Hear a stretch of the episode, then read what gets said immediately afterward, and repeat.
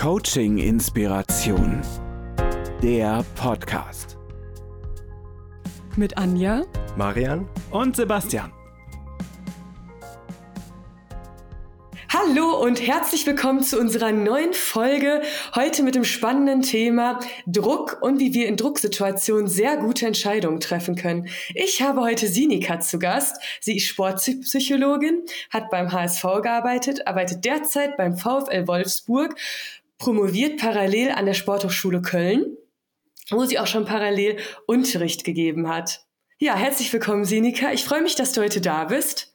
Vielen Dank für die Einladung. Ich freue mich sehr, da zu sein. Sehr gut. Ich würde sagen, damit starten wir auch direkt in das Thema. Ja, was sind denn für dich so Drucksituationen oder was verbindest du damit? Drucksituationen können total divers sein. Also es kann einmal eine Drucksituation sein, weil ich mir selber den Druck mache. Es kann Druck sein, der von außen auferlegt ist. Jemand erwartet etwas von dir oder hat ja auch eine Drucksituation vielleicht ausgesprochen. Ähm, dann kann es aber auch sowas sein wie Zeitdruck. Ähm, oder ich komme jetzt aus dem Sport, dann kann es auch manchmal einfach Gegnerdruck sein auf dem Spielfeld. Also es gibt ganz, ganz viele verschiedene Formen von Druck. Vor allem würde ich aber sagen, man unterscheidet entweder sie kommen von innen oder von außen. Okay, das hört sich schon mal sehr gut an. Das heißt, wenn du das unterscheidest, hat das dadurch auch irgendwie eine besondere Wirkung auf einen selbst? Also wenn wir da diesen Unterschied machen?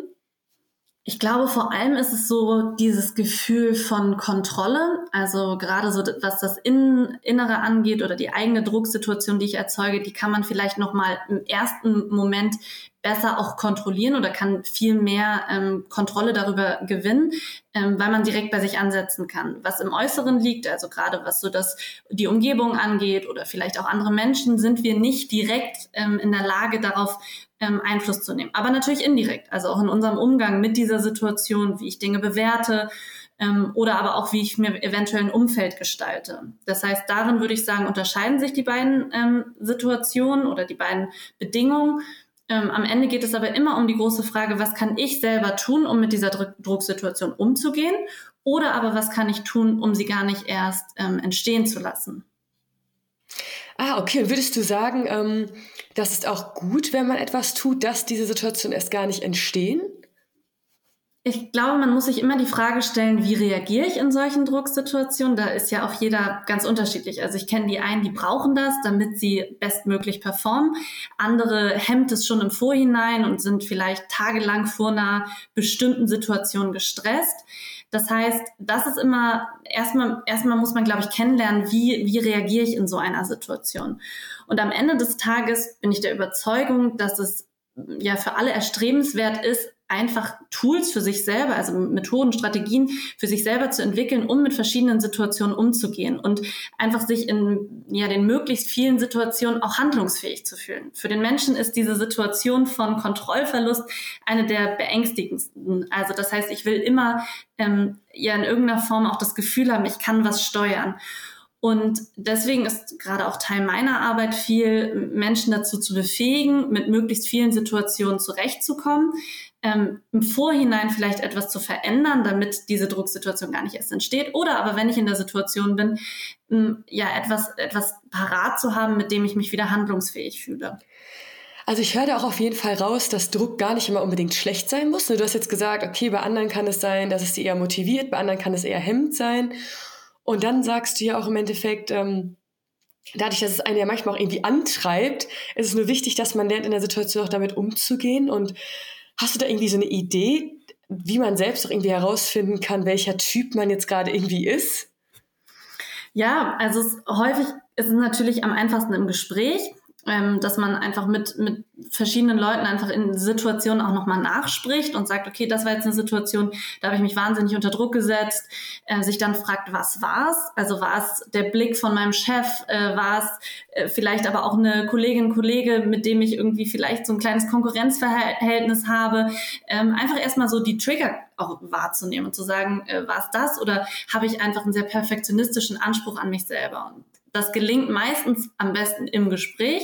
Also sowas dann vielleicht irgendwie mit jemandem Vertrauten irgendwie im Nachhinein durchzusprechen. Oder aber auch einfach sehr wachsam zu sein und selber nochmal durchzugehen und zu sagen, hm, was, was war da eigentlich? Worüber habe ich mir eigentlich Gedanken gemacht?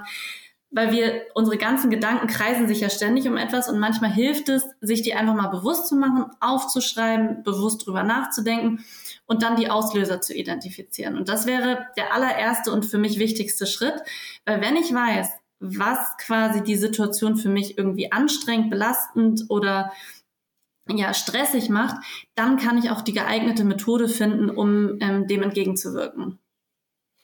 Und hast du da irgendwie so ein Beispiel vielleicht für irgendeine Methode, die du vielleicht irgendwie selber auch ausprobierst oder ausprobiert hast?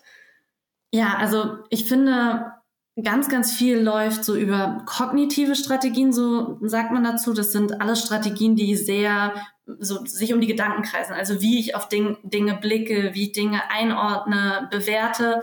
Und ähm, da spricht man vom Reframing, also dass man Situationen auch nochmal anders ähm, anders bewertet quasi oder umstrukturiert seine Gedanken ähm, und dass man ja Situationen vielleicht einfach auch als Herausforderung sieht, als eine Möglichkeit, was zu zeigen, auch was abzurufen, wofür man vielleicht lange auch gearbeitet hat, statt es als etwas zu sehen, wo ich jetzt ähm, scheitern kann. Also es gibt ja auch immer die Möglichkeit, in der Situation was zu gewinnen und sich zu überlegen, okay, da ist jetzt eine Situation, die ist herausfordernd, die ist anstrengend, aber es ist auch eine Chance für mich, ähm, über mich hinauszuwachsen. Es ist eine Chance für mich, mich auch zu präsentieren und sich gar nicht so sehr darauf zu konzentrieren, was alles schieflaufen kann, sondern zu sagen, okay, ich habe jetzt den Wunsch und das Ziel, das und das zu erreichen.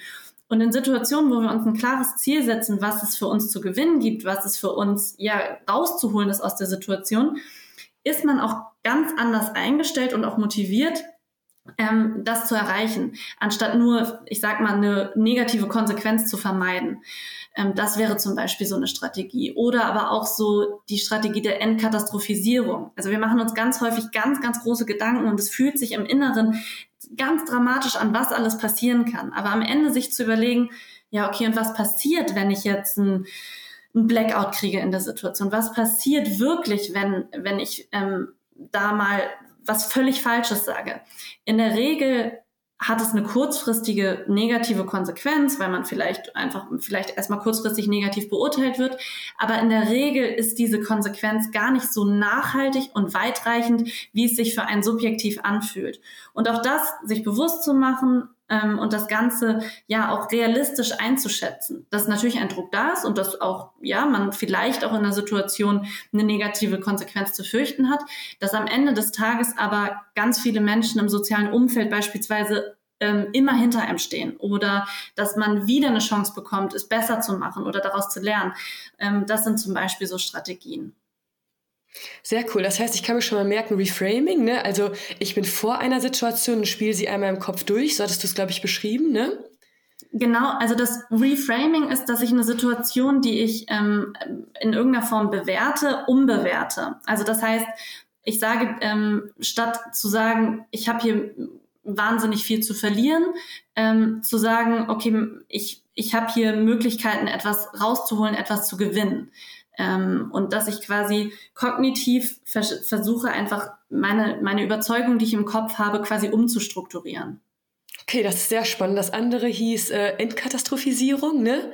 Genau. Und da geht es einfach darum, wirklich die schlimmsten Szenarien sich einmal vorzustellen. Und eigentlich merkt man dadurch immer, so schlimm ist es ja eigentlich am Ende gar nicht, weil wir häufig die Chance haben, jetzt in deinem Beispiel vielleicht mit einem Wettkampf, dass so ein Wettkampf ja auch gegebenenfalls dann wiederkommt und dann auch eher eigentlich zu schauen, okay, was habe ich für Ressourcen, ne? wie kann ich eigentlich ja, die Situation ja auch im Endeffekt anders bewerten, ne? um halt auch festzustellen, mhm. ja, ich kann daraus wachsen, ich kann besser werden und sehe dann vielleicht, ja, ich habe in dem Jahr, jetzt sage ich einfach mal, zehn Wettkämpfe. Gut, mhm. das ist jetzt der erste und nicht direkt schon zu denken, oh Gott, die ganze Welt geht unter, wenn ich jetzt nicht unter den mhm. ersten drei lande, sondern zu sagen, hey cool, was kann ich daraus mitnehmen und ich habe ja weitere neun. Genau, und es geht nicht darum zu sagen, ach ja, die Situation ist jetzt, äh, wir, wir, spielen jetzt alles runter und gar nichts ist dramatisch, weil ich weiß, äh, gerade im Sport arbeitet man viele, viele Jahre vielleicht auf Wettkämpfe hin und dann ist der eine Wettkampf und man scheitert und es ist in dem Moment ein Drama, es ist in dem Moment eine subjektive Katastrophe und ich will das gar nicht, ich will gar nicht dahin kommen, dass man die Wichtigkeit der Situation mindert, sondern dass man wie so einen Schritt zurück macht und sagt, okay, kurzfristig habe ich mit Dingen dann auch zu kämpfen, aber langfristig wartet am Ende eine, ein soziales Umfeld auf mich, das mich auffängt oder die Möglichkeit, weitere Trainings zu machen, weiter an mir zu arbeiten. Und es ist eher so ein bisschen dieses, ich, ich nenne es meistens so rauszoomen. Also man ist dann so sehr in dieser Situation und in dem sehr kurzfristigen und dann rauszuzoomen und zu sagen, okay, mit ein bisschen Abstand wird sich das alles legen und ich falle vielleicht auf etwas zurück. Das ist, ich habe jetzt das Beispiel soziales Umfeld genommen. Das ist natürlich nicht in jedem Fall so. Aber vielleicht gibt es etwas anderes, was am, am Ende ähm, ja jemanden auffängt. Und ähm, genau, darum geht es immer so ein bisschen, so dieses sehr subjektive, schlimme Gefühl, wirklich auch mal abzugleichen mit der Realität. Ah ja, es hört sich auf jeden Fall sehr gut an. Und vielleicht so auf den Arbeitskontext bezogen, kann man es eigentlich auch, finde ich, gut äh, transportieren, indem man einfach sagt, gut, wenn man jetzt auch einfach mal auf der Arbeit vielleicht jetzt nicht die 100 Prozent gibt, ne, was passiert im schlimmsten Fall? Ja, gut, man schafft vielleicht dann auch mal eine Aufgabe nicht, dass man einfach so ein bisschen diesen Druck, den man sich manchmal selber macht, einfach mal rauszunehmen. Ne? Darum mhm. geht's ja im Endeffekt, oder? Oder man traut sich vielleicht nicht, die Führungskraft kommt und sagt, hey, wer will das Projekt äh, annehmen? Und häufig ist ja doch, dass man sich so denkt, hm, traue ich mir das jetzt zu? Und dann eigentlich in Richtung Reframing zu gehen und zu sagen, okay, vielleicht kann ich die Situation ja irgendwie umdeuten, nicht in dieses Negative zu gehen und sagen, oh Gott, was kann Schlimmes passieren? Sondern eher im Sinne, hey, ich kann daraus wachsen, ich kann sichtbar werden, ich kann Neues lernen. Mhm. Ja, ja, und das ist natürlich dann ganz schwer für Menschen, die einen sehr hohen Perfektionismus haben, die sagen, okay, ich will nicht mich trauen, äh, wenn ich nicht hundertprozentig vorbereitet, zu, äh, vorbereitet bin. Und da sind wir wieder bei dem Gefühl der Kontrolle, zu sagen, okay, ähm, dann vielleicht auch sich sich abzu, abzuwägen und zu, wirklich zu überlegen, was habe ich für Fähigkeiten, was ist die Anforderung an diese Aufgabe, ähm, genau, sich, das ist dann sehr ressourcenorientiert, du hast das Wort eben selbst benutzt, zu überlegen, was habe ich für Ressourcen, was sind die an die Aufforderungen und matchen die. Und natürlich ist immer auch irgendwo ein Restrisiko und man braucht auch bei vielen Situationen Mut. Und ich versuche einfach mit Menschen, mit denen ich zusammenarbeite, sie dazu zu bestärken, ähm, auch dieses Risiko, dieses, diesen Anteil Fragezeichen auch ähm, einzugehen und zu überwinden, aber eben nicht blind und nicht ähm, kopflos, sondern sich vorab wirklich zu überlegen, was sind meine Ressourcen, die auch zu stärken und die auch hervorzuheben und dann auch auf sein Bauchgefühl zu vertrauen, ähm, dass man dann in der Lage sein wird, diese Situation zu meistern, auch wenn Hürden kommen. Und meistens sind wir ähm, überrascht von Dingen, auf die wir uns nicht vorbereiten und sind dann, fühlen uns dann irgendwie handlungsunfähig.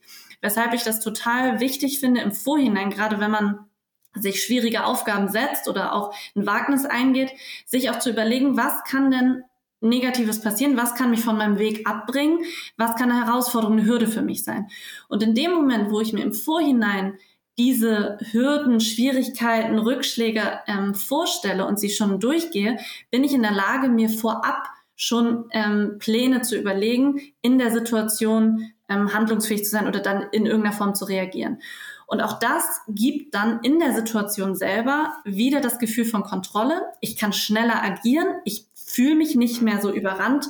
Ähm, und das wäre zum Beispiel eine nächste Strategie. Also auch keine Angst davor haben, im Vorhinein vielleicht mal darüber nachzudenken, was könnte denn Schlechtes passieren, ähm, mit dem Wunsch, dann vorab schon einen Plan durchzugehen und dann sicher das Wagnis einzugehen. Klingt richtig spannend. Erinnert mich tatsächlich auch an eine Folge, die wir mach, gemacht haben zum Thema Wenn-Dann-Pläne. Also wenn mhm. vielleicht in der Situation das und jenes passiert, dann, keine Ahnung, kann man sich ja dann im Kopf im Vorhinein vielleicht überlegen und das anhand dieser Wenn-Dann-Pläne durchzuspielen, dass man, wie du sagst, nicht so komplett überrascht ist, sondern viel schneller wieder die eigene Kontrolle quasi erhält, ne? Genau, ja, lustigerweise kommt dieser Ansatz, den ich jetzt gerade beschrieben habe, auch aus der ähm, Diade da, ähm, Gollwitzer, äh, Oettinger. Genau. Genau, die äh, ja, genau. WUP-Methode, genau. Ich äh, habe tatsächlich bei ihr studiert.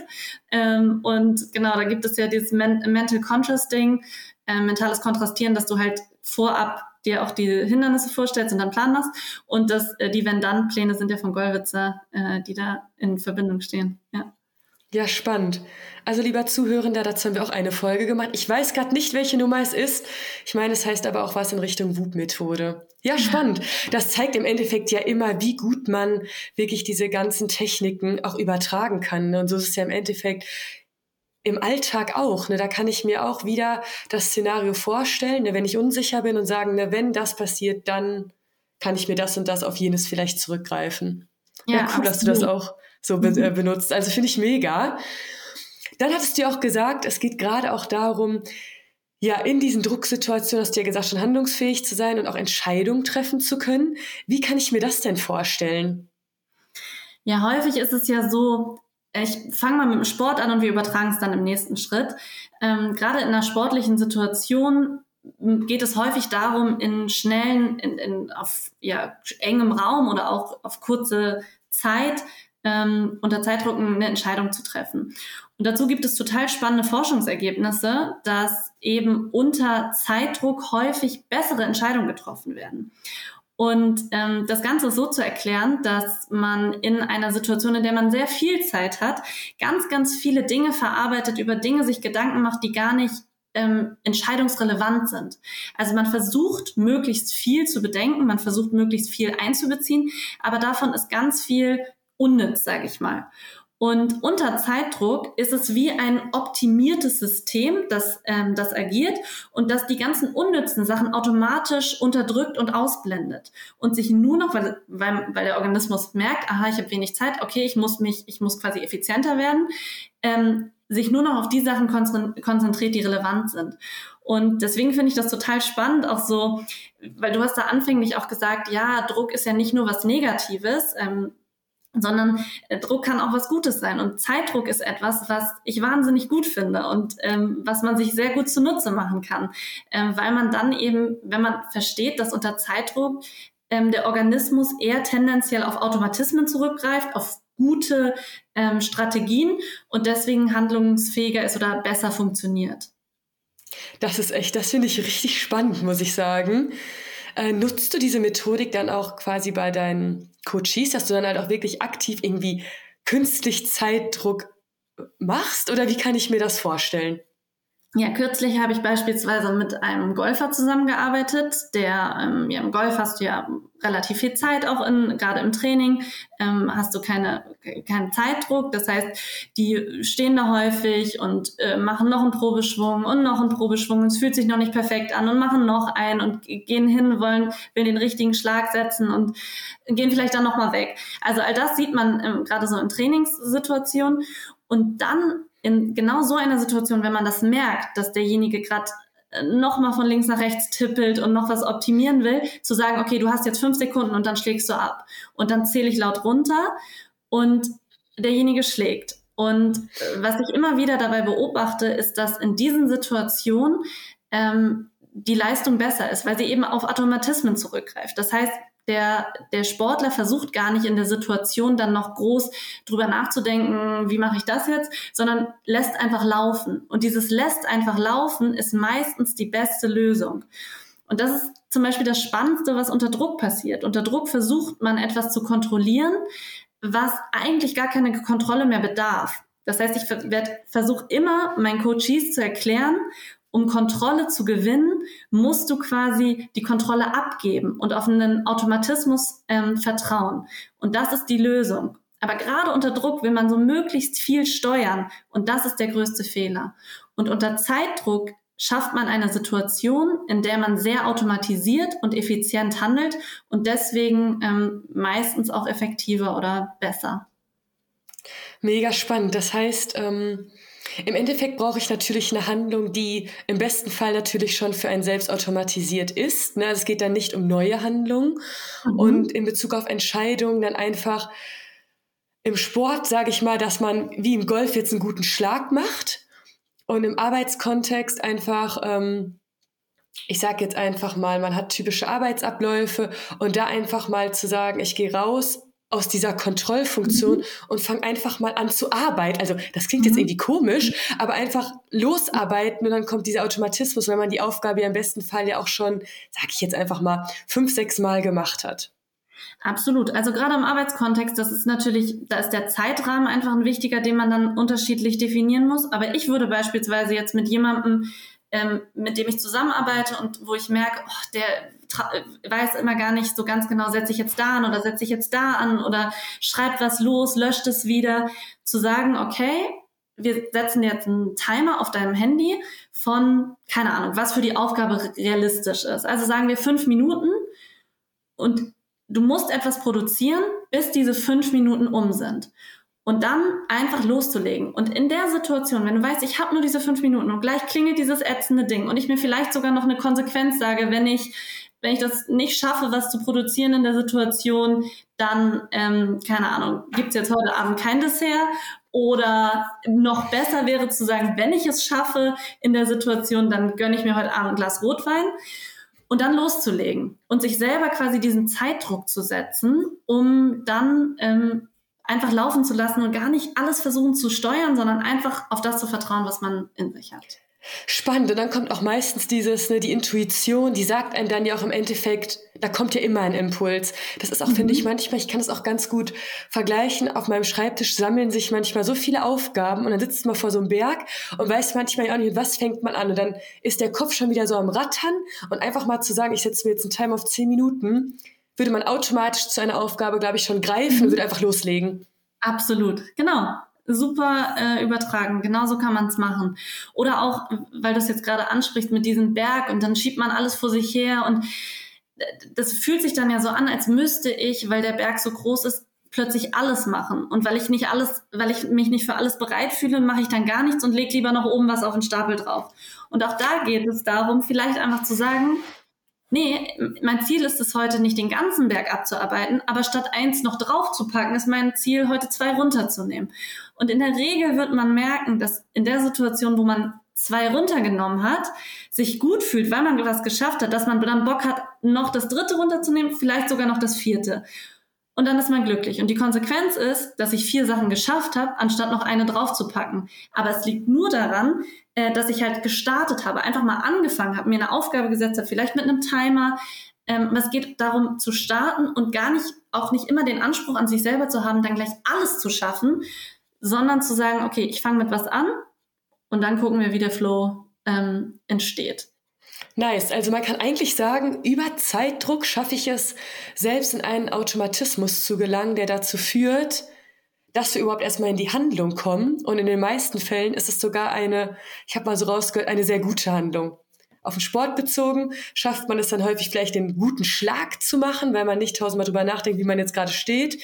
Und im Arbeitskontext, bevor man sich irgendwie Gedanken macht, mit was man jetzt überhaupt anfängt und dann total rammdösig wird, sage ich jetzt mal, dann einfach zu starten und überhaupt schon mal etwas aufs Papier zu bringen. Absolut, das hast du sehr gut zusammengefasst. Vielen Dank. Ja, ich find's mega. Also ich werde es tatsächlich auch direkt mal selbst ausprobieren. Und ich muss auch sagen, es erinnert mich tatsächlich auch selbst damals an meinen Kampfsport, wenn man sich darüber ge so Gedanken gemacht hat, oh, wie macht man jetzt den Wurf und ist das so durchgegangen? Es ist meistens wirklich in die Hose gegangen. Wenn man es einfach ganz schnell mhm. einfach umgesetzt hat, war es meistens super. Deswegen, also ich werde es direkt mal auf den Arbeitskontext äh, projizieren und morgen mal genau damit starten. Bin ich gespannt. Kannst du ja vielleicht mal berichten, wie es lief. Das mache ich. Ja, cool. Ähm, damit würde ich sagen, sind wir sogar schon am Ende unserer Folge. Es sei denn, du möchtest an der Stelle noch etwas hinzufügen. Ja, ich glaube, das war eine runde Sache. Ähm, ja, ich hoffe, dass ich damit ein paar Impulse gegeben habe. Und ansonsten äh, geht es immer darum, solche Sachen auszuprobieren, zu gucken, darauf zu hören, wie man reagiert und dann im Zweifel etwas anpassen. Super. Sinika, vielen Dank für deine Impulse. Ich fand, sie sind super wertvoll. Und ich denke für unsere Zuhörenden auf jeden Fall auch mega, um einfach mal das im Alltag umzusetzen. Der eine vielleicht im Sport, der eine vielleicht auch für private Projekte oder auch natürlich auf der Arbeit. Und ja, ich danke dir, dass du da gewesen bist und ich freue mich, wenn du vielleicht noch mal zu einem anderen Zeitpunkt wieder bei uns an Bord bist. Ja, sehr gerne. Vielen Dank für die Einladung. Wir sehen und hören uns bestimmt wieder. Sehr gut. Dann vielen Dank wieder fürs Zuhören. Bis bald. stuck in my mind, they fill my eyes with wonder. Like a storm cloud that's in my heart, it shakes my soul like thunder.